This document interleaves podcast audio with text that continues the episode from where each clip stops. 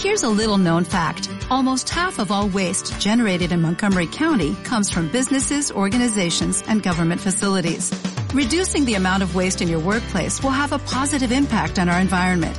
It can also save you money on your disposal costs. Reducing waste and recycling at your business is easy to do and is the law in Montgomery County. Make it your business to recycle right. Learn more at montgomerycountymd.gov slash recycle right or call 311.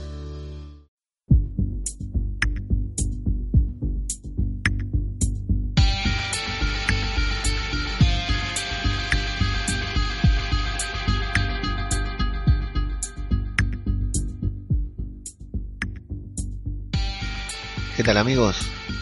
Bienvenidos a la tercera entrega de Hecho en Casa, el podcast de Radio de Babel, en el que hablamos de ficciones argentinas, de tiras argentinas, series argentinas, producidas aquí y protagonizadas, bueno, por actores nacionales, por supuesto, de alta calidad, llamémosle, sí, estas tiras que intentan diferenciarse un poco de la tira costumbrista, de las tiras que tanto estamos acostumbrados a ver acá y que apuntan más a un público como nosotros, amantes de las series, que tienen que competir, se ven obligadas a competir con series internacionales y de, mayor calidad, ¿no?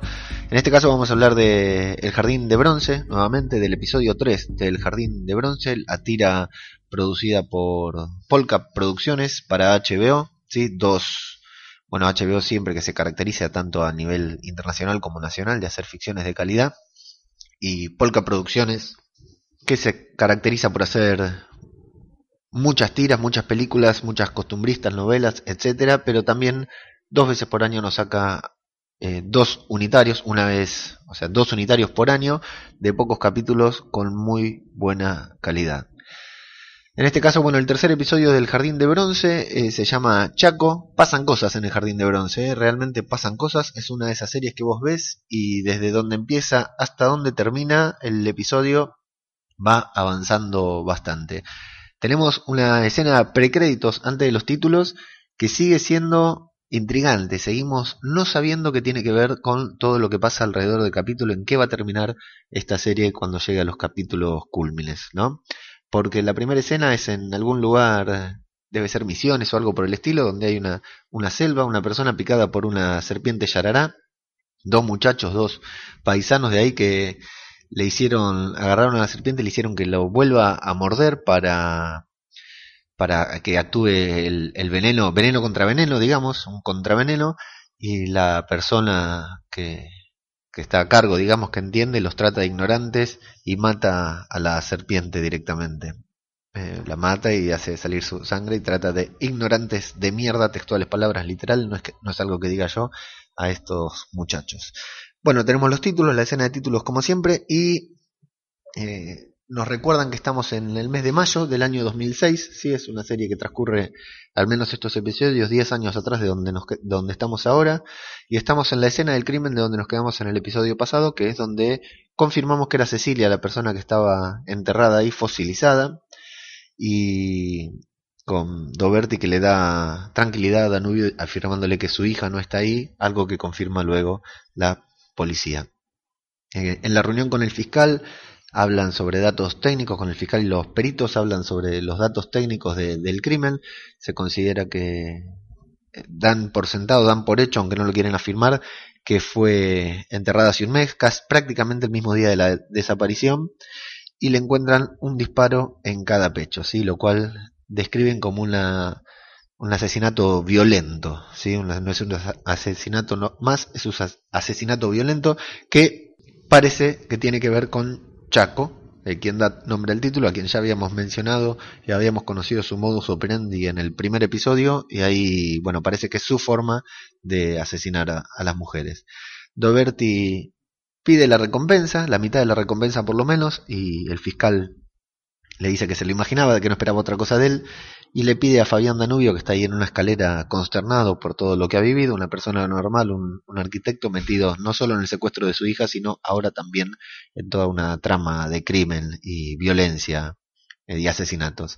Le pide que cuando la policía le devuelva sus juguetes, se vaya, se los lleve a él para, para investigarlos, para tenerlos. No tiene una razón por la cual quiera tenerlos, aunque las pericias policiales no dieron nada.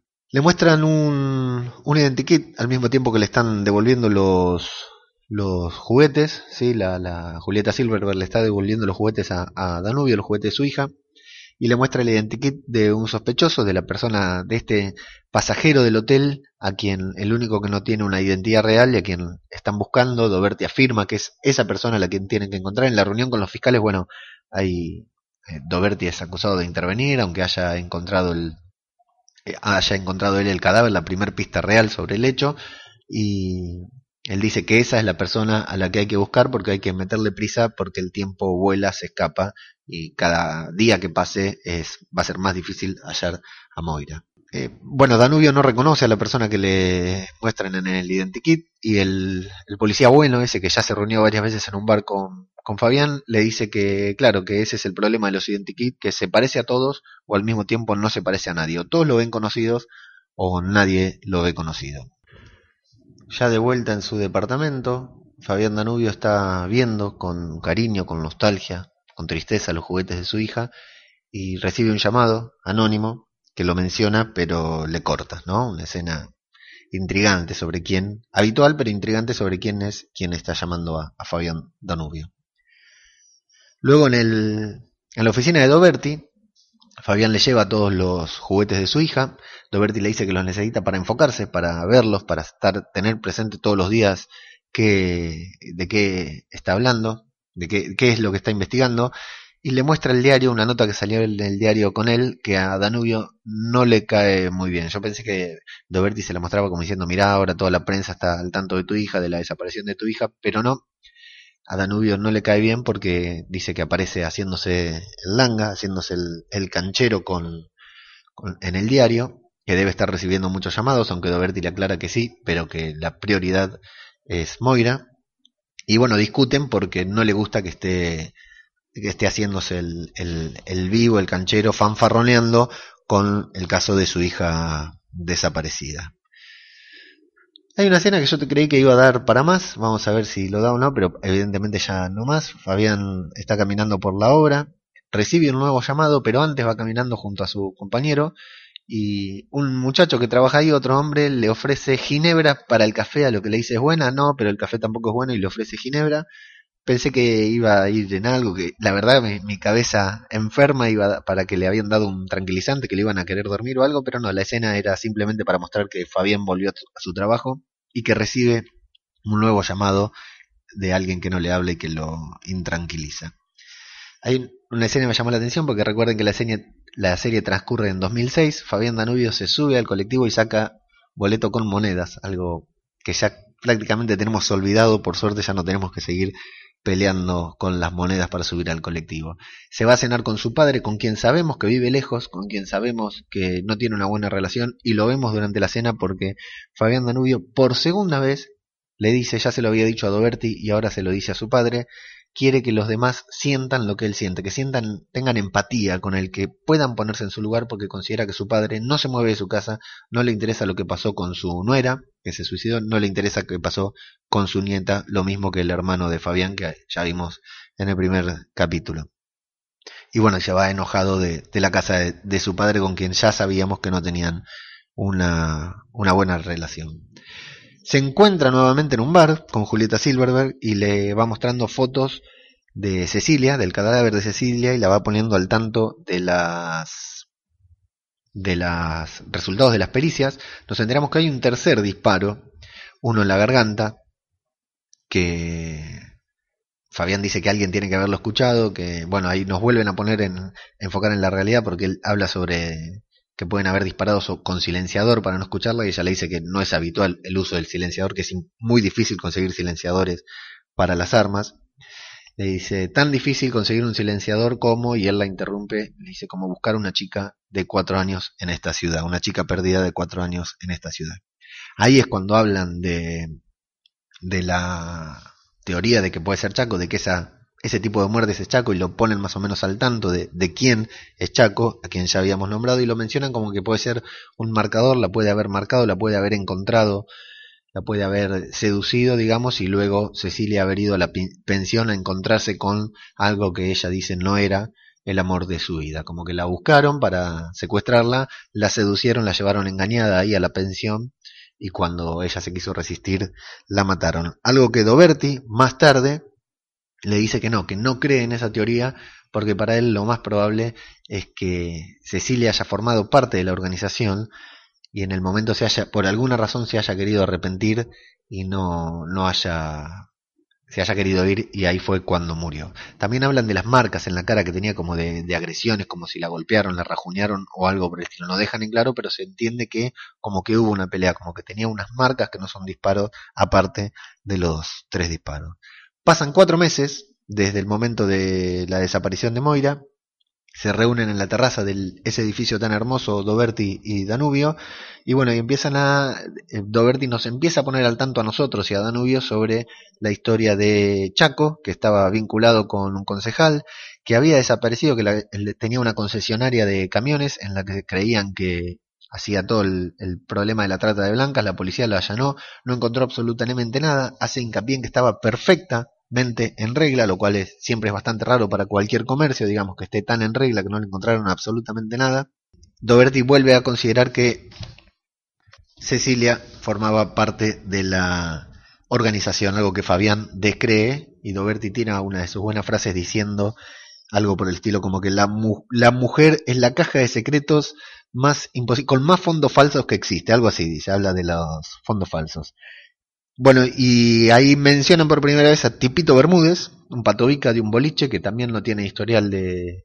Lo, investigaron, no tiene ningún historial, así que lo van a, a investigar. Primero Fabián Danubio increpa a Julieta Silverga, a la policía, hablándole de Tipito, Tipito Bermúdez.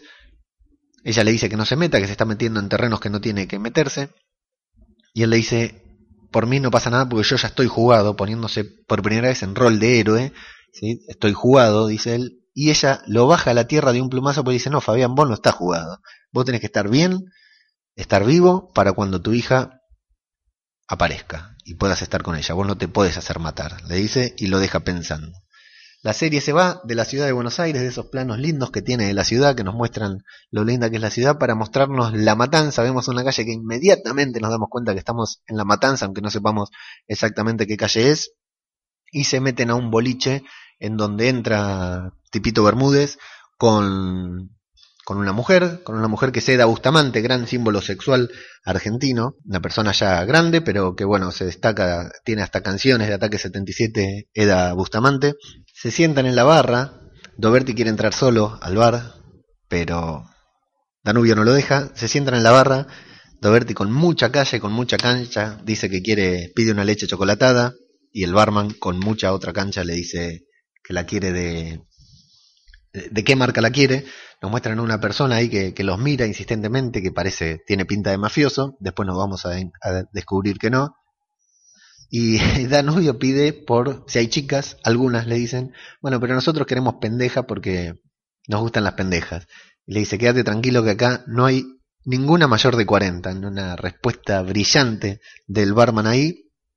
Y bueno, aparece Tipito que lo encara, pregunta por Tipito y Tipito, el barman le dice que no lo conoce y Tipito viene y lo encara, le dice quién sos, te conozco, de dónde sos. Doberti es impresionante cómo le hace, siendo un viejo, un gordo, una persona que evidentemente no tiene experiencia en pelear, se lo ve al menos, eh, cómo le hace frente a un patovica gigante y bueno, se salva justo cuando parece que se están por poner a pelear porque interviene, quien nos enteramos que es la esposa del Chaco, Eda Bustamante, que le dice si lo mandó su marido a investigarla le, Fabián le confiesa quiénes son, qué hacen ahí, que está buscando a su hija, le pide por favor en una... Vuelvo a repetir que está muy bien Joaquín Furriel, yo no lo tenía con, con tantos matices, actuando de, de, forma tan expresiva con los ojos, con la cara, ¿verdad? Porque pasa de estar enojado a estar desesperado por, por pedirle ayuda a Eda Bustamante, le pide por favor que lo ayude, que, que quiere encontrar a su hija y ella le dice, bueno, espero que tenga suerte, ahora llévelos afuera y no vuelvan más acá y lo sacan del brazo a los dos, lo sacan como suelen sacar a, la gente que no quieren adentro de los boliches, y Doberti va gritando, no, pero esperen que dijo que, que nos saquen, no dijo que no, nos peguen, dice, no, bueno, igual te vamos a dar una paliza, pero ¿quién manda acá? ¿Acá manda la señora o mandás vos? le dice Doberti que, que, no se calla nunca, no le hace, no le tiene miedo a nada y bueno, cuando les están por dar una paliza, Doberti saca un arma que lo saca, los encara a los tres patobicas, los empieza a interrogar, se hace o pierde los estribos o se hace el que pierde los estribos, llega a dispararle a Tipito porque Tipito no quiere confesar, no quiere decir nada, le dispara y le, se pega buen susto Tipito como buen gigante y gordito fierrero le tiene miedo a las armas, se asusta y llega la policía que los salva. ¿Con qué nos encontramos? Con que el, el hombre que los miraba, que estaba sentado en la barra y los miraba cuando estaban increpando a Tipito Bermúdez, era un agente infiltrado de la policía, la policía le estaba siguiendo el rastro al Chaco, estaban por allanar el lugar para ver las armas y ver si encontraban algún arma que coincidiera con el que con el calibre del arma que mató a, a Cecilia, que le dispararon a Cecilia. Lo ningunean, en ese caso a Doberti por haber, haber intervenido a la, a la policía, lo tratan mal también, haber, intervenido en la investigación, lo tratan mal a Fabián Danubio porque le dice, Danubio le dice, bueno, esto pasa porque a mí no me dicen nada, es que nosotros no le tenemos que decir, usted se está metiendo, no se tiene que meter. Dan un detalle de que Doberti quiso entrar a la policía y no dio la prueba de ingreso para entrar a la policía, que eso Danubio no lo sabe y luego se lo va a recriminar a Doberti, y hablan de que el tercer disparo no coincide. Hay algo raro con el tercer disparo, como si hubieran, con ese disparo hubieran querido tapar otra cosa. Así que la investigación está truncada, lo, todo lo que, lo poco que habían avanzado no tiene un retroceso, y vemos a Julieta Silverberg que mira cuando Doberti da un discurso, Doberti habla y cuenta que puede ser alguna persona que esté imitando la firma del Chaco para incriminarlo, puede ser un, copycat, uno de estos asesinos que imitan a asesinos famosos, y bueno, lo ningunean, le dicen que no tiene nada que ver, le dicen que no se meta, que el fiscal le dice que no está ahí para escuchar eh, teorías locas de, de, un don nadie, y mientras Doberti habla, Julieta Silver lo mira atentamente, porque después nos vamos a enterar que ella está renunciando al caso. No se entiende si está renunciando a la policía o está dejando el caso. Le cuenta a Danubio que va a dejar, que va a renunciar y le pide que siga con Doberti, porque Doberti tiene razón en lo que está haciendo. Doberti está bien encaminado, todo lo que dice Doberti de la policía está bien, está bien orientado. Dice, vos no te rindas, seguí buscando, porque la policía primero trabajan mal, no los policías, no son los policías quienes trabajan mal, lo que trabaja mal es la institución, la policía.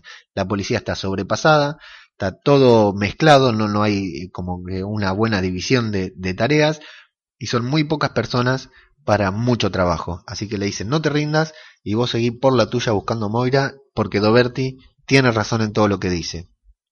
Misteriosamente, luego de esa reunión en un auto, aparecen en el departamento, Julieta Silver en, musculosa, y yo pensé que ahí se venía lo que evidentemente se va a venir en los próximos capítulos, ¿verdad? Están tomando ahí un café.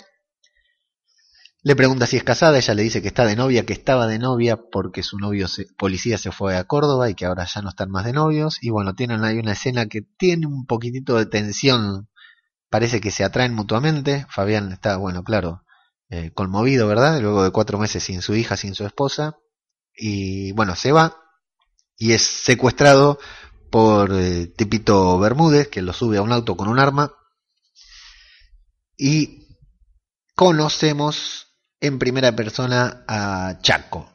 Chaco interpretado por Víctor Bo, otro gran actor argentino, gran actor entre comillas, actor muy reconocido, sí, uno de los agentes de los eh, superespías, no me acuerdo, Tiburón, Delfín y Mojarrita, en este caso es Delfín, sí, uno de los más fuertes de los tres agentes, y bueno, Víctor Bo le dice que vino personalmente para decirle que él no tiene nada que ver con la desaparición de Moira, que quiere que le crea porque no le gusta tener a la policía a sus espaldas y mucho menos cuando él no tiene nada que ver. Le dice que por sus nietos está a punto de dejar todo, que él nunca pensó que eso le iba a pesar, pero que cuando conoció a sus nietos le cambió su objetivo en la vida, está, se está retirando, no tiene nada que ver con nada y que considera que hay alguien que está queriendo incriminarlo y por eso están imitando su modus operandi. ¿A quién acusa, a quién indica Chaco como supuesto incriminador, como supuesto la supuesta persona o entidad que quiere incriminarlo? A la policía, porque esa firma, esa forma de asesinar a las mujeres solamente es conocida por la policía, así que él ve directo que es o la policía o un policía intentando incriminar a Chaco que se gentilmente le indica que no es él y gentilmente lo, le indica que no siga investigándolo, que no lo siga molestando, porque la próxima vez no va a ser tan amable.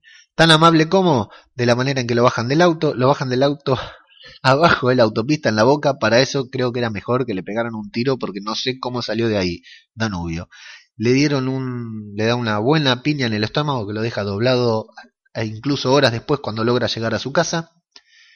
Recibe un nuevo llamado y desesperado también en una otra gran actuación, gran escena de, de Joaquín Furriel, le pide por favor a la persona que si sabe algo le hable, a la persona que lo llama por teléfono le pide que por favor le hable y finalmente la voz en el teléfono responde y le dice que él sabe a quién tiene, quién tiene secuestrada a Moira.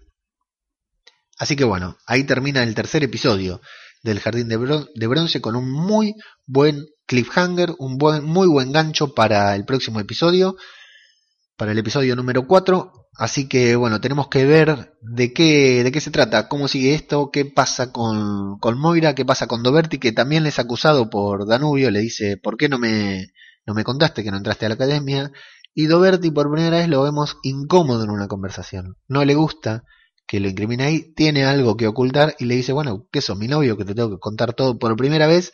Está, vemos a Doberti a la defensiva. Pero bueno, supongo que irá ahora el episodio número 4 por la voz. La voz intentará tener alguna reunión con Furriel, me imagino, para aclararnos el panorama y saber quién se llevó a Moira, para qué y dónde está. Dónde está, dónde la tienen. Lo que sí se puede decir del Jardín de Bronce es que son tres episodios en los que nos han metido muy bien en la trama, estamos muy metidos en la investigación, muy desorientados, no hay pista. Esas escenas precréditos que tiene la serie nos, nos despiertan mucha curiosidad porque no tienen nada que ver con lo que vemos luego desde que empiezan los títulos hasta que la serie termina. Las actuaciones están siguen justitas, siguen perfectas, los personajes son muy lindos, ya tenemos empatía por varios de ellos. Y bueno, la intriga sigue porque no sabemos qué es lo que pasó, no tenemos muchas pistas. Todas las pistas que tenemos, digamos, nos desorientan más que las pocas, lo, poco que podemos atar cabos. Así que habrá que esperar hasta el próximo episodio para ver cómo sigue esto. Así que seguiremos analizando episodio a episodio El Jardín de Bronce. Venimos medio atrasados, nos estamos poniendo al día, así que esto es ideal para escucharlo de corrido. Tenemos que agradecer, agradecer a todas las personas que han escuchado que han, nos han hecho llegar sus comentarios por una vía o por otra sobre tanto sobre el podcast como sobre el jardín de bronce. ¿sí? A la gente que escucha en Argentina, quiero decirle que hay muchas personas, varias personas, no muchas, no vamos a exagerar, que nos han dicho que están, de, de otros países, de España fundamentalmente, que nos han hecho llegar sus comentarios de que están muy cautivados con la serie. ¿sí? España tiene una, una cultura muy importante serie, o sea, por ejemplo, mi vieja, mi madre está viendo muchas series españolas últimamente, y bueno, y a las series españolas hay que sumarle toda la penetración cultural que tenemos, que todos vemos televisión norteamericana como si fuera nuestra televisión, ¿no? Tanto superproducciones como series no tan conocidas, las vemos, las disfrutamos, las comentamos y hacemos, hay millones de podcasts, y hay gente en España que no solo está viendo series norteamericanas, sino que también se está tomando de ver el, tiempo y el trabajo de ver esta serie y están muy enganchados. Les ha gustado a niveles sorprendentes. Ellos están sorprendidos de que el Jardín de Bronce tenga tanta calidad. Así que bueno, una, un agradecimiento a ellos que nos hacen llegar sus comentarios a nosotros sobre la serie y sobre el podcast también. A Silvia de Somos unas Goonies, del podcast de las Goonies que nos ha hecho comentar, incluso nos ha dejado un comentario en Evox. Nos dejó un comentario en el en Evox en el primer programa de Hecho en Casa que nos dice, vaya descubrimiento estas dos series o tiras, como le dicen ahí, vamos a recordar que Silvia está en, en España, había visto cine argentino y lo que he visto hasta el momento, que tampoco es mucho, me había gustado. En cambio, series no había visto. La fragilidad de los cuerpos y lo emitido del Jardín de Bronce me las he acabado en una semana. Y bueno, y nos pide que sigamos con, con el podcast porque le gusta, así que acá estamos Silvia poniéndonos al día, tanto por, por vos y por tu, tu comentario. Así que bueno, agradecemos y agradecemos por supuesto a Marcos Osorio Vidal y a Gustavo Malajovic que se tomaron la molestia y tuvieron la, la bondad de compartir y de retuitear este podcast, así que autor y guionista de, de El Jardín de Bronce, así que bueno, volvemos a sonrojarnos por porque hayan escuchado lo que nosotros opinamos sobre el gran trabajo que ellos están haciendo, han hecho con esta serie. Así que bueno amigos, nos despedimos. Este fue la tercera emisión de Hecho en Casa. Ya saben que nos pueden seguir en Facebook, en Hecho en Casa o en Radio de Babel. Y si no, en Twitter nos siguen a través de la cuenta de Radio de Babel directamente, donde compartimos todos los podcasts que estamos haciendo. Así que bien, esto fue la tercera emisión de Hecho en Casa, el podcast de Radio de Babel sobre producciones nacionales, sobre producciones argentinas. Nos escuchamos en la próxima emisión que saldrá dentro de muy poquito tiempo. Muchas gracias a todos. ¿eh?